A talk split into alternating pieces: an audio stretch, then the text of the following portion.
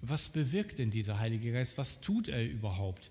Und was ist das, was ähm, wir von ihm erwarten dürfen? Was ist uns zugesagt durch die Bibel? Und Thomas hat äh, schon vorhin gesagt, wir wollen uns auch anschließend noch äh, darüber austauschen. Die Einladung auch von meiner Seite nochmal zum Nachgespräch zur Predigt nach dem Gottesdienst. Jesus ist im Gespräch mit Nikodemus und dieser äh, sehr schriftgelehrte Pharisäer hat so ein paar Fragen und Jesus sagt ihm etwas, was ihm völlig neu ist, was er noch nie gehört hat in all seinen Studien.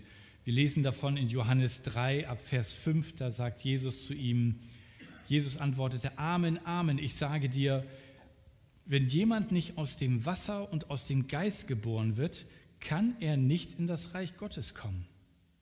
Was aus dem Fleisch geboren ist, das ist Fleisch. Was aber aus dem Geist geboren ist, das ist Geist. Wundere dich nicht, dass ich dir sagte, ihr müsst von oben geboren werden. Der Wind weht, wo er will, du hörst sein Brausen, weißt aber nicht, woher er kommt und wohin er geht. So ist es mit jedem, der aus dem Geist geboren ist. Also, wir sind durch den Heiligen Geist in sein Reich hineingeboren. Jeder wiedergeborene Christ hat den Heiligen Geist. Was meinen wir eigentlich mit dieser Formulierung wiedergeborener Christ? Das bezieht sich genau auf diese Textstelle, wo Jesus sagt, wenn ihr nicht von neuem geboren werdet. Und was er damit sagen will, ist, so wie ein menschliches Baby, schön, dass wir heute eins live dabei haben, ein menschliches Baby aus der Vereinigung von Mann und Frau hervorgeht, so geht ein neuer Mensch hervor aus der Vereinigung von menschlichem Geist und Gottesgeist. Das heißt, wenn wir Gott einladen in unser Leben, wenn wir sagen, Jesus, das, was du für mich am Kreuz getan hast, dafür danke ich dir und das nehme ich dankbar an. Bitte ich um Vergebung meiner Schuld durch das, was du getan hast und erfülle du mich mit deinem Heiligen Geist, dann tut er das. Und er stellt diese Verbindung her. Und das ist so wunderbar, dass wir dieses Geschenk bekommen, den Heiligen Geist. Das ist die Verbindung mit ihm, das ist die Freude, die sich dann ergibt aus dieser Verbindung heraus. Und das ist so, dass ich weiß nicht, ob ihr euch noch zurückerinnern könnt, wie das bei euch gewesen ist. Ich weiß nicht, in welchem Alter ihr vielleicht Jesus kennengelernt habt oder ob ihr das vielleicht bei anderen erlebt habt oder selber euch noch fragt, ob das für euch etwas ist das ist etwas, was Freude in unser Leben und in unser Herz hineinbringt. Und das ist der Heilige Geist, der das in unserem Herzen berührt. Ich liebe diese Geschichte von dem jungen Mann, der einfach sich nicht überwinden kann, Jesus in sein Leben einzuladen, weil er gehört hat, dann müsste man das allen sagen und von Jesus weitererzählen. Und da hatte er schreckliche Angst vor. Und deswegen hat er es immer rausgeschoben, obwohl er eigentlich Jesus lieb hatte und diesen Schritt gehen wollte. Und dann ist er zu einem weisen älteren Seelsorger gegangen und der hat zu ihm gesagt, weißt du, bei dir macht Gott eine Ausnahme. Du brauchst es niemandem sagen. Du kannst dein Leben Jesus geben und du musst es niemandem weiter sagen. Und er fragt nach, ist das, stimmt das wirklich? Ich sage, ja, bei dir, da, da ist echt eine Ausnahme. Geh ganz still in dein Zimmer, ganz alleine, sprich dieses Gebet und dann ist in Ordnung für dich. Und er geht nach Hause voller Freude, geht auf sein Zimmer nach oben, kniet nieder, betet, lädt Jesus in sein Leben ein und ist so begeistert, dass er runterrennt und dort unten findet er seine Frau, seine Mutter und seine Kinder und sagt, wusstet ihr schon, dass man Jesus in sein Leben einladen kann und mit niemand drüber reden muss? Der weise Seelsorger wusste, dass das automatisch passiert weil der Heilige Geist uns begeistert für Jesus und wir gar nicht anders können, als diese gute Nachricht mit anderen zu teilen. Paulus schreibt in Römer 8 ab Vers 14, denn die sich vom Geist Gottes leiten lassen, sind Kinder Gottes. Deswegen war das völlig berechtigt mit der Kinderschokolade heute, Thomas. Denn ihr habt nicht einen Geist der Knechtschaft empfangen, sodass ihr immer noch Furcht haben müsstet, sondern ihr habt den Geist der Kindschaft empfangen, indem wir rufen, aber Vater. Der Geist selber bezeugt unserem Geist, dass wir Kinder Gottes sind. Was Paulus hier beschreibt, ist, dass wir das größte Vorrecht haben dürfen, dass wir durch seinen Geist Kinder Gottes sein dürfen. Ich glaube, wir können das zwar hören und mit dem Verstand ergreifen und vielleicht auch auf den Zettel aufschreiben, aber was das wirklich bedeutet, verstehen wir manchmal gar nicht. Und wenn der Verstand nur die Informationen aufgreift, dann umgreift das oft nicht unser ganzes Wesen. Es ist der Schöpfer des Universums, der Himmel und Erde geschaffen hat, der uns geschaffen hat, die Natur und all das, der sagt, ihr dürft meine Kinder, ich da will euer Vater sein, der für euch sorgt.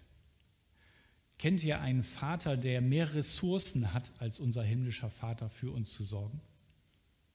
Ist das nicht genial? Er hat gesagt, ich bin euer Vater, ihr seid meine Kinder.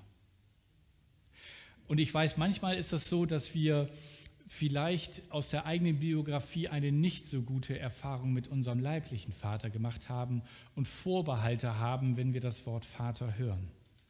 Und dann ist es so wichtig, dass wir schauen, was für einen großartigen himmlischen Vater wir in der Bibel finden, der sich um uns kümmert, der für uns Zeit hat, der uns mit allem versorgt, was wir brauchen. Es gibt nichts Größeres.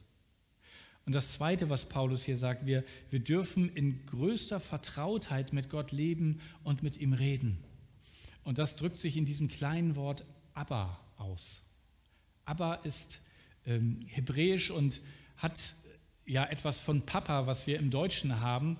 Aber während das bei uns im Deutschen irgendwas ist, was wir vielleicht so eher in die Kindheit verorten, ist das im Hebräischen etwas, was das Leben lang einen Sohn oder eine Tochter begleitet. Das beschreibt die äh, sehr vertraute Nähe zum eigenen Vater. Und das war, dass Jesus das so gesagt hat, aber Vater, das war für die damalige Zeit total revolutionär. Und vielleicht geht es euch so ein ganz klein bisschen so, wenn ihr vielleicht schon mal jemanden gehört habt, der gebetet hat, Papa und ich danke dir. Und ihr euch gewundert, wieso sagt die Papa oder der? Weiß, Mirjam, als sie hier war, ähm, hat das gerne so gemacht. Das ist das, was wir dürfen. Wir dürfen zu ihm Papa sagen. Das ist diese vertraute Nähe, die wir geschenkt bekommen. Das ist wie der mächtigste Mann auf der ganzen Welt, der eigentlich nur Sicherheitspersonal um sich herum hat und ganz wichtige Termine und so weiter mit anderen wichtigen Leuten hat. Aber seine Kinder dürfen jederzeit zu ihm kommen. Nur dass Gott nicht diese wichtige Person ist im Sinne von, ich halte Abstand zu allen anderen, sondern er hat gesagt, ich möchte ganz nah bei euch sein. Und das Dritte ist, Paulus schreibt von einer tiefen Erfahrung Gottes. In Vers 16 heißt es, der Geist selber bezeugt unserem Geist, dass wir Kinder Gottes sind. Wir bekommen einen Zuspruch. Und so wie wir uns das wünschen, wenn wir, wenn wir selber Kinder haben, dass sie hören und dass sie spüren und dass sie sehen und erleben, wie sehr wir sie lieben, mit allen Sinnen das wahrnehmen, so wünscht sich Gott das, dass wir mit unseren Sinnen durch den Geist wahrnehmen, wie sehr er uns liebt. Und das Beste kommt ja noch, dass wir das einmal auch sehen und noch mehr spüren und erleben dürfen, wenn wir ihn einmal sehen werden. Aber jetzt schon durch den Geist spricht er uns das zu und seine Worte sind Wahrheit und voller Liebe. Und das vierte, die Gotteskindschaft gibt uns die größte Sicherheit auf Erden. Ja, es heißt in Vers 17 im Anschluss an diesen zitierten Verse, sind wir aber Kinder, schreibt Paulus, dann auch Erben Erben Gottes und Miterben Christi. Das heißt, wir bekommen alles, was ihm gehört. Wir erben das alles. Und was gehört ihm? Die ganze Welt, das ganze Universum. Der einzige Unterschied zu einem menschlichen Erbe ist, dass man bei einem menschlichen Erbe erst das Erbe bekommt, wenn die Eltern sterben. Gott wird nicht sterben. Er wird mit uns das Erbe genießen und wir dürfen seine Erben sein. Das ist äh, schwer zu begreifen. Ich weiß auch noch nicht, auf welchem Planet ich zuerst fliege. Ich weiß nicht, ob wir das denn können. Aber das ganze Universum, alles, was er geschaffen hat, alles, wirklich alles, schenkt er uns. Wir bekommen den Himmel geschenkt. Und damit bekommen wir eine ganz große Sicherheit. Denn egal, was in diesem Leben passiert, egal, welche Schwierigkeiten noch auf uns zukommen, egal, ob uns Krankheit oder ganz Schweres erleidet und erreicht, wir dürfen wissen, selbst der Tod hat nicht das letzte Wort. Weil wir Erben sind, erben wir das Leben.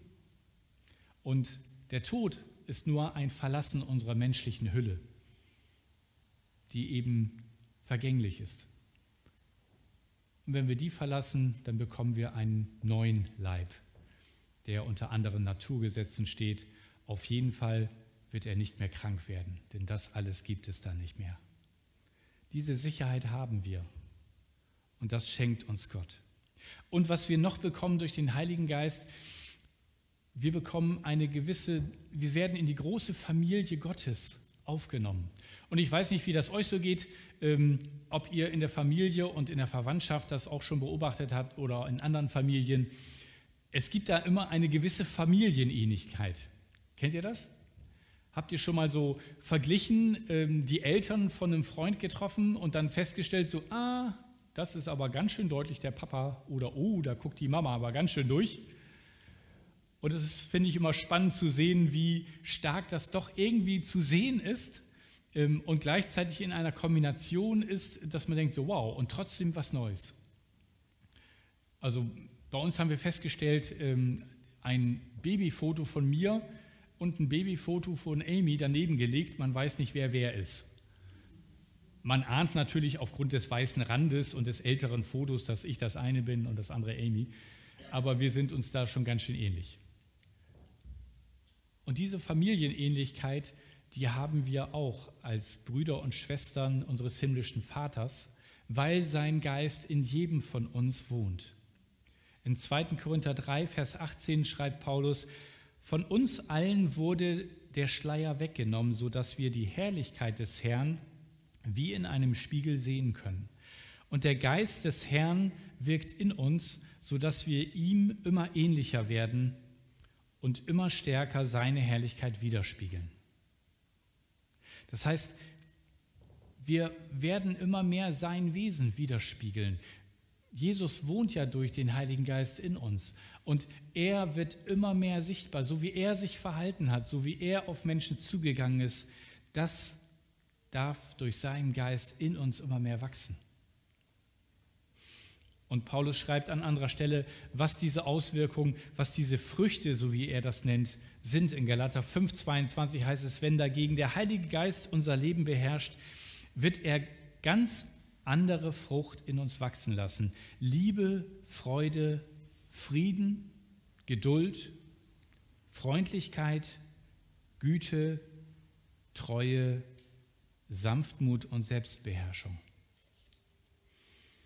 Das ist das, was in uns wächst, wenn wir mit seinem Geist verbunden sind, weil er uns zeigt, dass er nicht nur mich liebt, sondern auch dich und dich und dich und dich. Und weil er uns zusammengestellt hat, weil er uns als Ergänzung zueinander gestellt hat und weil er uns als Möglichkeit zu erkennen, wie vielfältig er ist und wie wunderbar er auch andere gemacht hat, zusammengestellt hat. Ich will nur mal auf die ersten drei einge kurz eingehen. Liebe. Wie können wir einander lieben? Der Jünger Johannes hat in seinen Briefen ganz viel darüber geschrieben. Im 1. Johannes 4 ab Vers 7 lesen wir, da schreibt er, ihr Lieben, lasst uns einander lieb haben, denn die Liebe ist von Gott. Und wer liebt, der ist aus Gott geboren und kennt Gott. Wer nicht liebt, der kennt Gott nicht, denn Gott ist Liebe. Darin ist erschienen die Liebe Gottes unter uns, dass Gott seinen eingeborenen Sohn gesandt hat in die Welt, damit wir durch ihn leben sollen. Darin besteht die Liebe nicht, dass wir Gott geliebt haben, sondern dass er uns geliebt hat und gesandt seinen Sohn zur Versöhnung für unsere Sünden. Ihr Lieben, hat uns Gott geliebt, so sollen auch wir uns untereinander lieben. Niemand hat Gott jemals gesehen. Wenn wir uns untereinander lieben, so bleibt Gott in uns und seine Liebe ist in uns vollkommen. Daran erkennen wir, dass wir in ihm bleiben und er in uns, dass er uns von seinem Geist gegeben hat. Also uns untereinander zu lieben ist ein Ausdruck seines Geistes in uns. Und wenn wir das tun, dann freut sich Gottes Geist in uns, weil Gott liebt meinen Nächsten ja genauso wie mich. Und wir betrüben den Geist, wenn wir den anderen nicht mit der Liebe begegnen, wie Gott ihm begegnet. Und das Zweite ist die Freude. Ich liebe Freude. Wer liebt Freude noch? Jawohl, Freude finde ich großartig. Ich weiß nicht, wer sich gestern Abend gefreut hat. Real Madrid hat 1 zu 0 gewonnen. Das Gute an diesem Finale in der Champions League äh, ist, dass man als Deutscher immer gewinnen konnte gestern. Also entweder Jürgen Klopp als Trainer von Liverpool oder Toni Kroos als Spieler bei Real Madrid. Insofern, wir haben gewonnen, auch wenn kein deutsches Team dabei war. Ähm, ich fand's, also ich hätte es Jürgen Klopp mehr gegönnt persönliche Meinung. Ich äh, mag ihn sehr als Trainer, aber ich freue mich auch für Toni Kroos und ich habe ähm, gesehen, dass es ein kurzes äh, Interview mit Toni Kroos äh, gab. Ähm, das äh, fand ich irgendwie sehr, sehr lustig. Vielleicht äh, sehen das andere anders, aber äh, er hat so ein paar Fragen von dem deutschen Interviewer gekriegt, der sich gefreut hat, dass er einen deutschen Spieler hat, den er interviewen kann, die so etwas negativer waren. So, ja, habt ihr damit gerechnet, dass ihr da auf so viel Widerstand stößt und dass sie es euch so schwer machen und so. Und Toni war total in Feierlaune und meinte dann etwas genervt nach der zweiten negativen Frage, sag mal, du hast 90 Minuten Zeit, dir gute Fragen auszudenken und dann stellst du mir so blöde Fragen und ging weg. So, und äh, dann hörte, hörte man ihn noch so ein bisschen grummeln und äh, dann irgendwie so äh, kam noch so aus dem Off, hörte man ihn im Vorbeigehen. Daran erkennt man einen deutschen Reporter. so typisch deutsche Fragen. Ne? So, alle feiern wie blöd, aber ja, das Haar in der Suppe, hast du schon mal drüber nachgedacht? Und dann dachte ich so, oh ey, das ist echt gut auf den Punkt gebracht. Wir, wir gönnen es uns manchmal nicht mal zu feiern, weil, ah, da hat jemand doch vergessen, irgendwie noch einen Zettel an die Tür zu hängen, dass man da durchgehen kann. Ah, ja, wir, wir, wir sind manchmal so auf der Suche, alles zu perfektionieren, dass wir dabei den Spaß und die Freude vergessen. Kennt ihr das? Also es ist manchmal wirklich ganz komisch. Ich ertappe mich da auch manchmal bei, obwohl ich echt mich gerne freue. Paulus sagt deswegen, und ich vermute, dass er das in Richtung Deutschland geschrieben hat, freut euch in dem Herrn alle Wege, sagt Luther. Und ich habe hier mal die Übersetzung gewählt, die es so formuliert, freut euch zu jeder Zeit, dass ihr zum Herrn gehört. Und noch einmal will ich sagen, freut euch. Das war für die, die nicht aufgepasst haben. Ja, wir dürfen uns in allen Situationen am Herrn freuen. Weil wisst ihr, egal wie schwierig das ist, der Herr ist immer da. Der Herr ist immer unsere Rettung und der Herr ist immer derjenige, der auf uns wartet, selbst wenn wir hier nicht mehr sind. Das ist ein echter Grund zur Freude. Das ist nicht zeitlich begrenzt. Das läuft nicht irgendwann ab. Da ist nicht ein Verfallsdatum dran, sondern das ist ohne Ende. Und selbst wenn wir in Schwierigkeiten sind, wissen wir, die sind zeitlich begrenzt. Im Prediger 3 heißt es, alles hat seine Zeit. Das Gute, aber auch das Schlechte. Das hat mich immer sehr beruhigt, wenn ich zum Zahnarzt musste. Ja, es gibt ja so, da weiß man, oh, da muss irgendwie gebohrt werden. Und dann saß ich da und dachte so, ja, das tut wahrscheinlich gleich weh. Ähm, aber ich weiß, die Uhr wird auch heute weitergehen und es wird irgendwann 12 Uhr sein und ich bin hier draußen. Das war die Hoffnung. Und die viel bessere Hoffnung haben wir mit Jesus, weil der ist ewig und er wartet auf uns und er wird mit uns Freude üben in Ewigkeit. Vielleicht gibt es dann so ein paar im Himmel, die das uns beibringen können, uns Deutschen. Wir machen das ja gelegentlich auch, aber manchmal ein bisschen, wie Toni Groß sagte, sind wir dann doch zu sehr im Negativen behaftet. Also Freude. Freude ist etwas, eine ernstzunehmende Sache, sagt C.S. Lewis, besonders im Himmel. Und Frieden noch als letztes von den ganzen Früchten des Geistes, zu denen man noch viel mehr sagen könnte. Paulus schreibt in Epheser 4, Vers 3, bemüht euch im Geist eins zu sein, indem ihr untereinander Frieden haltet.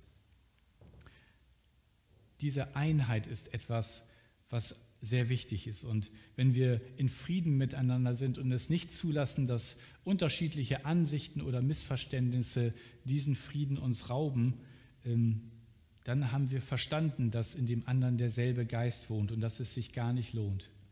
Ich habe das äh, in Büchern gelesen von Menschen, die ein Nahtoderlebnis hatten und die diesen Frieden gespürt hatten, als sie so ähm, in dieses Licht hineingekommen sind, das sie in diesem Nahtoderlebnis äh, gesehen haben und diesen Frieden gespürt haben. Und äh, manche berichten, dass als sie wieder zurückkamen, sie einfach kein Interesse mehr an irgendeinem Streit hatten, weil sie einfach sich so nach diesem Frieden gesehnt hatten und diesen Frieden nicht verlieren wollten. Und ich wünsche mir, dass wir diese Sehnsucht nach diesem Frieden stärker in unserem Herz wachsen lassen, dass wir einfach bei Streit einfach sagen, die Pause-Taste drücken, eine Tasse Kaffee holen und erstmal in Ruhe sagen, lohnt sich das eigentlich? Frieden. Frieden, wie Paulus sagt, der höher ist als unsere Vernunft. Und wir sind Teil einer großen Familie durch seinen Geist, weil wir jetzt der Sohn unseres himmlischen Vaters sein dürfen. So wie Jesus dann unser Bruder ist und wir untereinander alle Geschwister. In Epheser 4, Vers 4 schreibt Paulus, ihr sollt alle gemeinsam ein Leib sein und einen Geist haben, weil ihr alle zu einer Hoffnung berufen seid. Es gibt nur einen Herrn, einen Glauben, eine Taufe und es gibt auch nur einen Gott und Vater von allen, der über allen steht und durch alle lebt und in uns allen ist. Derselbe Geist lebt in uns allen. Egal, ob wir aus Europa kommen, aus Asien, aus Afrika, aus Amerika, aus Australien, in allen lebt derselbe Geist, wenn wir Jesus angenommen haben. Wir waren gestern wieder auf dem Kesselbrink zum City Outreach und äh, da war auch ein äh, Pastor aus der äh, IBC, aus der International Baptist Church, ähm, ein Schwarzer und dann kamen noch eine ganze Truppe von Somaliern und wir haben mit denen eine Runde Volleyball gespielt und die eingeladen, nächstes Mal dabei zu sein. Gott ist so vielfältig. Ja? In so unterschiedlichen Menschen wohnt sein Geist, wenn wir ihn einladen. Und wir sind miteinander verbunden. Wir haben das größte weltweite Netzwerk. Und wie großartig ist das, wenn man irgendwo Urlaub macht, weit weg von zu Hause und jemanden trifft und im Gespräch rausfindet, hey, der glaubt auch an Jesus. Ist das nicht toll? Es ist auf jeden Fall sofort eine Verbindung da, die weit über das hinausgeht, was man an Verbindung hat, wenn man plötzlich feststellt, das gleiche Hobby oder so. Das ist so genial. Und er hat Gaben für alle seine Kinder. Er beschenkt uns mit natürlichen und mit übernatürlichen Gaben. Da wird es am nächsten Sonntag noch mehr darum gehen. Aber ein paar möchte ich aus, euch aus dem 1. Korinther 12 ab Vers 7 mal mitgeben. Jedem von uns, schreibt Paulus, wird eine geistliche Gabe zum Nutzen der ganzen Gemeinde gegeben. Dem einen gibt, er der, gibt der Geist also die Fähigkeit, guten Rat zu erteilen. Einem anderen verleiht er die Gabe besonderer Erkenntnis. Dem einen schenkt er einen besonders großen Glauben, dem anderen die Gabe, Kranke zu heilen. Das alles wirkt, bewirkt derselbe Geist. Dem einen Menschen verleiht er Kräfte, dass er Wunder tun kann, und einem anderen die Fähigkeit zur Prophetie. Wieder ein anderer wird durch den Geist befähigt zu unterscheiden, ob wirklich der Geist Gottes oder aber ein anderer Geist spricht. Und dem einen gibt der Geist die Gabe, in anderen Sprachen zu sprechen, während er einen anderen befähigt, das Gesagte auszulegen. Dies alles bewirkt aber ein und derselbe Heilige Geist, dem, äh, indem er diese Gaben zuteilt und allein entscheidet, welche Gabe jeder Einzelne erhält. Wisst ihr, unser himmlischer Vater liebt es, uns zu beschenken. Mit natürlichen, aber auch mit übernatürlichen Gaben, die uns helfen, hier in dieser Welt zu navigieren und seinen Weg und seinen Willen zu erkennen. Mit diesen Gaben dürfen wir einander helfen, einander dienen, einander auf diesem Weg, den wir gemeinsam gehen, zu helfen. Und ich frage mich manchmal, bei all dem, was Gottes Geist uns schenkt, wie kommt es eigentlich, dass wir ihm so wenig Raum geben in unserem Leben? Und zwei, zwei Dinge, die uns, glaube ich, in unserer Zeit davon abhalten, möchte ich einmal benennen, die uns hindern, ihm in uns Raum zu geben. Und das, das eine ist, glaube ich, schlicht die Bequemlichkeit. Die Bequemlichkeit, weil unser Leben auch so ganz gut funktioniert.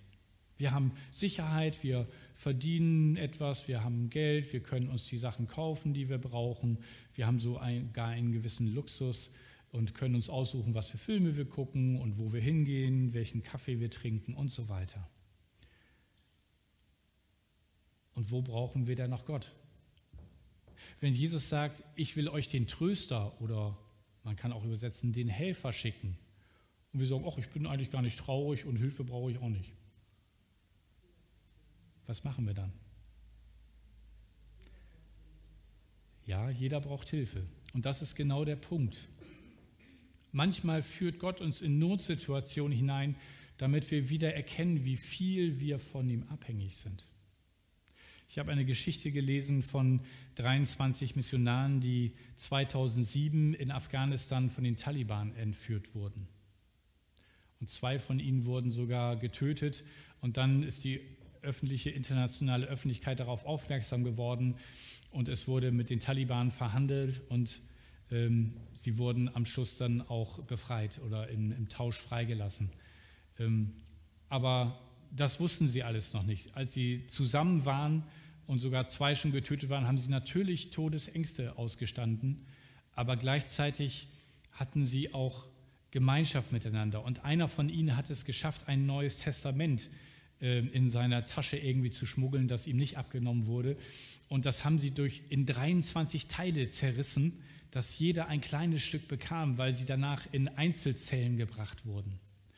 Und sie haben Gott und die Gegenwart Gottes in dieser Zelle so stark gespürt und erlebt in dieser Zeit und den Trost, den er ihnen gegeben hat, dass als sie dann frei waren und sich wieder getroffen haben, einer zum anderen gesagt, sehnst du dich auch nach der Zelle zurück?